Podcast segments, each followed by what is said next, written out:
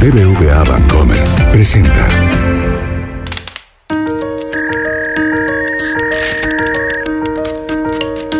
Peras y manzanas con Valeria Moy.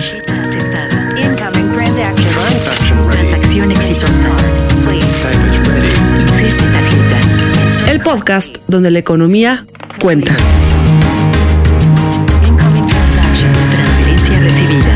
Hola, bienvenidos a este nuevo episodio de Peras y Manzanas. Transferencia lista. En noviembre de 2018, México, Estados Unidos y Canadá firmaron el nuevo tratado comercial, bueno, el inicio de este nuevo tratado comercial para dar pie a los procesos legislativos, que en México hemos llamado TEMEC. Este acuerdo reemplazará al actual Telecan. Sin embargo, el nuevo tratado contenía o contiene un anexo, el 23A, en el cual México se comprometía a realizar varios cambios en sus leyes laborales antes del 1 de enero de 2019. En este contexto, y con cierto retraso claramente, en las últimas semanas se ha estado discutiendo eh, y finalmente ya se aprobó en el Congreso mexicano una reforma laboral. ¿Cuáles leyes se modificaron con esta reforma? ¿Qué implicaciones tiene para las empresas mexicanas? ¿Cambia la dinámica empresarial, económica del país? Para explicarnos este tema, hoy me acompaña Joyce Sadka, que es profesora e investigadora en el Departamento de Derecho y el Centro de Investigación Económica del ITAM, y quien me da muchísimo gusto que esté hoy con nosotros. Joyce, bienvenida. Te voy a hacer la primera pregunta para detonar esta conversación. ¿Cuál es la relación que tiene la reforma laboral eh, aprobada esta semana con el nuevo tratado comercial, con el TEMEC? La reforma laboral contiene, eh, digamos, el cumplimiento que México le va a dar a sus obligaciones de este anexo 23A del TEMEC, que habla de que debe haber sindicatos de verdad que representan los intereses de los trabajadores y que habla de que la calidad de justicia que alcanza un trabajador también a nivel individual cuando sufre, por ejemplo, un despido, también tiene que garantizar el Estado mexicano que el trabajador alcanza una justicia que es como la ley federal de trabajo dice, pronta, expedita, oral e inmediata cosa que no estaba pasando en México. ¿Y para que pasara era necesaria una reforma laboral? Yo considero que sí. Yo creo que la, la ley federal de trabajo que teníamos había tenido una reforma en 2012, pero que fue mm, no muy extensa. Y la reforma grande anterior había sido en el año 70, hace, muchos años, hace casi medio siglo. Entonces la ley misma eh, estaba anticuada en muchos eh, aspectos, pero además daba malos incentivos tanto a los empleadores como a los trabajadores. Y la idea de esta nueva ley no solo es cumplir con el anexo 23, cumplir con el TEMEC, sino además mejorar la calidad de la justicia laboral. Ya me mencionas un tema que como economista te imaginas que me gusta mucho, que son los incentivos. ¿Cuáles son esos incentivos que estaban mal planteados o mal diseñados en la legislación laboral que teníamos, porque mencionaste que había incentivos incorrectos, quizás, tanto para los empleadores como para los empleados, como para los trabajadores. ¿Cuáles eran esos incentivos?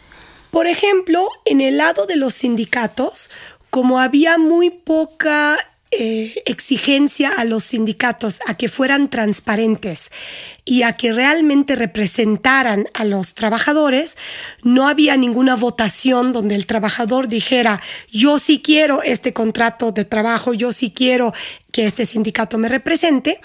Entonces lo que pasaba es mucha simulación de contratos eh, de colectivos, es decir, una persona que realmente no tiene nada que ver con los trabajadores se pone de acuerdo con el dueño de la empresa, inventa un, sindicato que no es real, pero que impide que los trabajadores puedan negociar con el patrón para tratar de tener mejores condiciones, porque se supone que ya están representados, pero están representados por alguien que realmente no los representa ni le importa mejorar sus condiciones de trabajo. Ahora dicen por ahí que estos cambios en la legislación laboral la, que se incluyeran en el TEMEC fue una exigencia tanto de Estados Unidos como Canadá.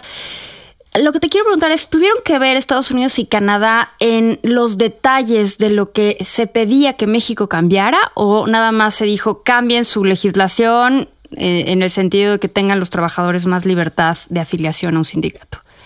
En algunos temas sí se metieron a los detalles y en otros no. Un tema donde se metieron a los detalles fue el tema de que eh, Estados Unidos y Canadá querían que los trabajadores votaran sobre el contenido de un contrato colectivo.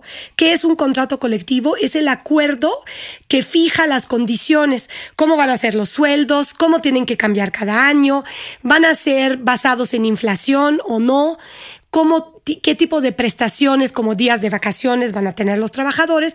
Entonces Estados Unidos y Canadá insistieron en que los trabajadores tenían que votar sobre el mismo contrato. Y eso sí se incluyó al final en la ley por esta exigencia. Otro ejemplo. México y Estados Unidos y Canadá dijeron tienen que proveer mejor justicia, mejor calidad de justicia y reducir la corrupción y la ineficiencia en, en los juzgados laborales. México decidió cerrar las juntas de conciliación y arbitraje, que son tribunales, pero son parte del Ejecutivo, son parte del gobierno, y mandarlos al Poder Judicial para que fueran juzgados laborales y darles así más independencia del gobierno, lo que se supone que va a abatir la corrupción y va a mejorar los procedimientos. Eso es algo en el que no se metieron tan detalladamente Estados Unidos y Canadá, pero sí dijeron, hay ineficiencia, hay mucha demora, hay poca calidad de justicia y hay que mejorar eso. Oye, supongo que eh, por lo poco que entiendo de términos legales, porque me cuesta mucho trabajo el idioma abogado, Joyce, eh, es un cambio bien importante en la relación, en, la forma en la que se estructura la relación entre las empresas, entre los patrones, por decirlo de alguna forma, y los trabajadores. ¿Qué implicaciones tiene estos cambios? ¿Qué implicaciones tienen en esta dinámica de trabajo del día a día de las empresas mexicanas? Yo pienso que para una empresa mexicana que es productiva y que está en el sector formal, esto definitivamente les va a ayudar. ¿Por qué? Porque como hay una etapa de conciliación que es obligatoria antes de que haya cualquier juicio laboral, entonces eso les va a ayudar a que no estén de alguna manera rehenes de eh, de juicios laborales que pueden ser muy costosos. Hoy no existía ese, esa etapa de conciliación. Existe, pero no es obligatoria. Y ahora va a ser obligatoria. Entonces, esto va a obligar a los trabajadores o el trabajador que tiene el conflicto con la empresa a citar a la empresa a una conciliación. Y en esa conciliación, el trabajador mismo va a tener que estar. Hoy en día el trabajador empieza un juicio, pero el que va a las audiencias de juicio es su abogado y el abogado no le interesa conciliar. Pero el trabajador o la trabajadora sí les va a interesar conciliar porque ellos quieren una compensación y quieren acabar el pleito. Esta parte va a ayudar a las empresas mexicanas que sí son empresas productivas y que además están en el sector formal. Pero tal vez no es la misma historia para las empresas que sean informales. ¿Pero las empresas que son informales tienen sindicatos? No tienen sindicatos, pero muchas veces sí son sujetos a una demanda laboral de manera individual. Normalmente no tienen un sindicato, pero los trabajadores les pueden demandar por un, por un conflicto individual como el despido. Y hoy en día estas empresas muchas veces benefician de una impunidad grande porque no se les puede ejecutar, no se les puede obligar a pagar cuando gana el trabajador, si es que gane. Pero la nueva ley tiene mecanismos de ejecución que son mucho más apretados y que hacen que una empresa que esté en la informalidad, si de verdad contrató a una persona y de verdad la despidió y de verdad no fue con justificación, muy probablemente sí se le va a obligar a pagar. Entonces, digamos, para la gente que está dentro del sector formal y está haciendo un trabajo productivo, pues probablemente les va a salir bien esta ley, pero no necesariamente para el sector informal. Ahora, hablas del sector informal y bueno, si realmente lo contrataron y realmente lo despidieron, pero muchas veces lo que observamos en el sector informal es que no hay contratos, simplemente son acuerdos de palabra y supongo que eso dificultará el cumplimiento de esta nueva legislación, ¿no? Siempre el tener informalidad dificulta. Pero en este caso, eh, también las empresas que son informales son víctimas más fáciles de mentiras en ciertas circunstancias. Y por ejemplo, en el nuevo procedimiento, el trabajador cuando mete su demanda la va a tener que meter con las pruebas. Entonces, de entrada, el trabajador, cuando demanda a la empresa, viene con las pruebas, por lo que la empresa va a tener mejor oportunidad de estudiar las pruebas para meter una respuesta que ya toma en cuenta qué pruebas tiene en mi contra el trabajador. Bueno, y el trabajador va a querer ir acumulando las pruebas, porque si no, o sea, va a querer ir dejando huellas, pues evidencia de que está contratado con, con esa empresa. Oye, se ha mencionado mucho que la posibilidad de tener muchos sindicatos operando en una empresa o en una industria puede eh, trabar o detener la forma en la que operan las empresas, porque a lo mejor vas a tener la empresa en lugar de negociar con un sindicato, va a tener que negociar, no sé, quizás con tres o con cuatro, y que eso puede paralizar la operación eh, productiva de algunas empresas y en todo caso del país. ¿Qué tan cierto es esto o qué tan posible es esto? Se permite que haya más de un sindicato en una empresa o establecimiento de trabajo dependiendo de las ocupaciones de las personas.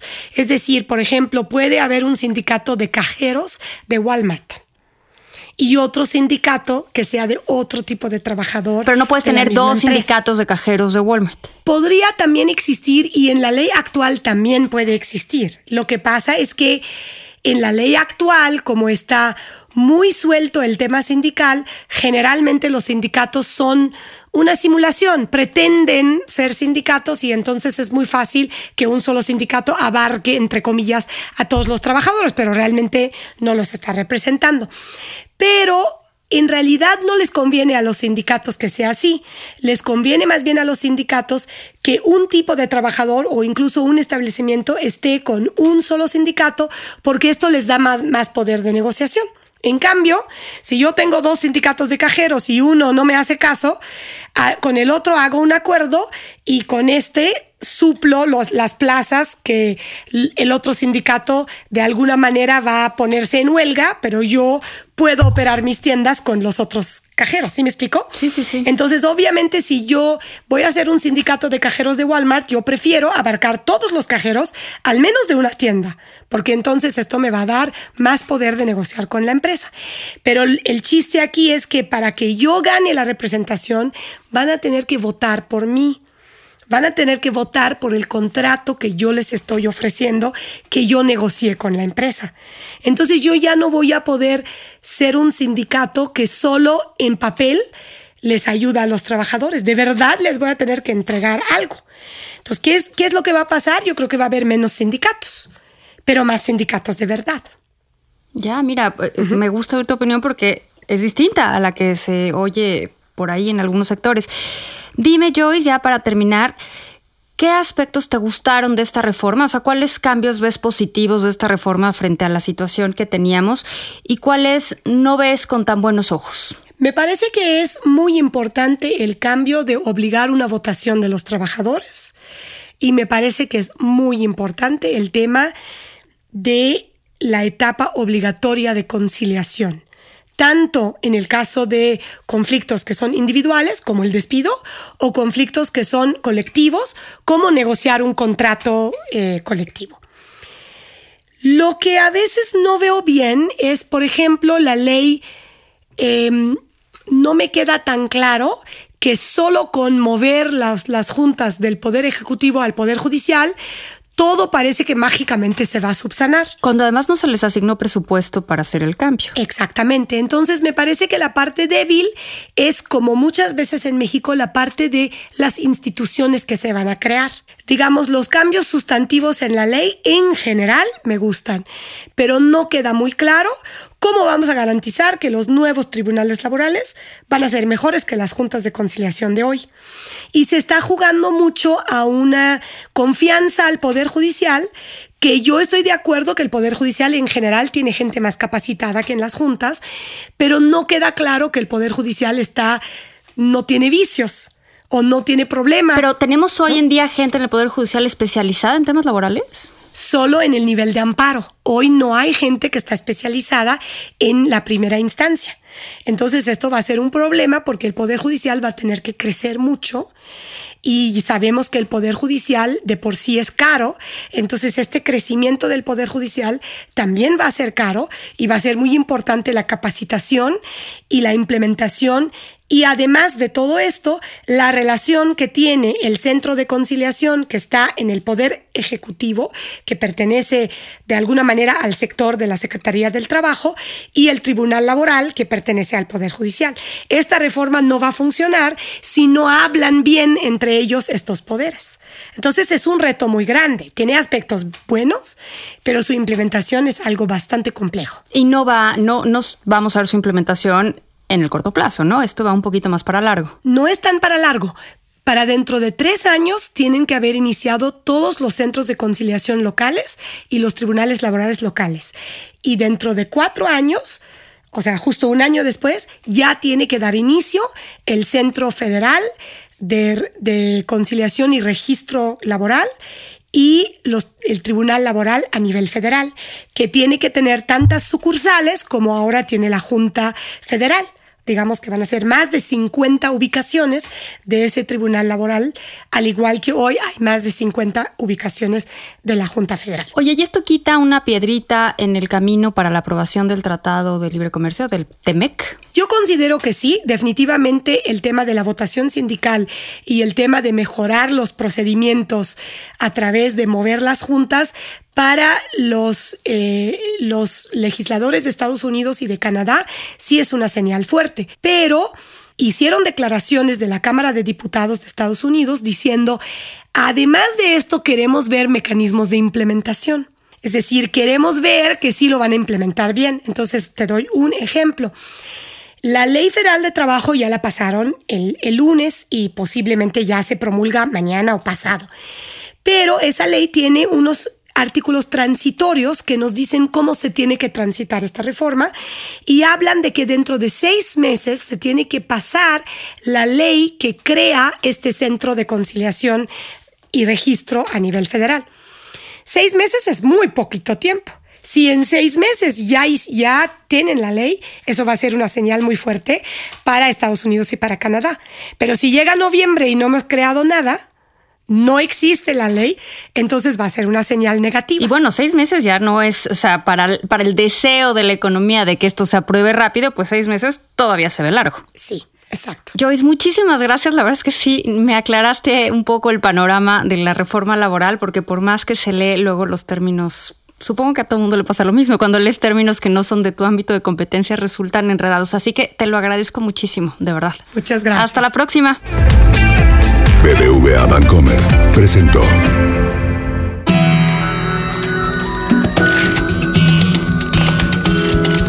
Peras y manzanas con Valeria Moy. Dirección y conducción del programa Valeria Moy. Producción, diseño sonoro y mezcla BHD Estudios Ciudad de México. Peras y manzanas pueden encontrarlo en Google Play, iTunes, nuestra aplicación Así como suena, en la página así como suena.mx y en Spotify.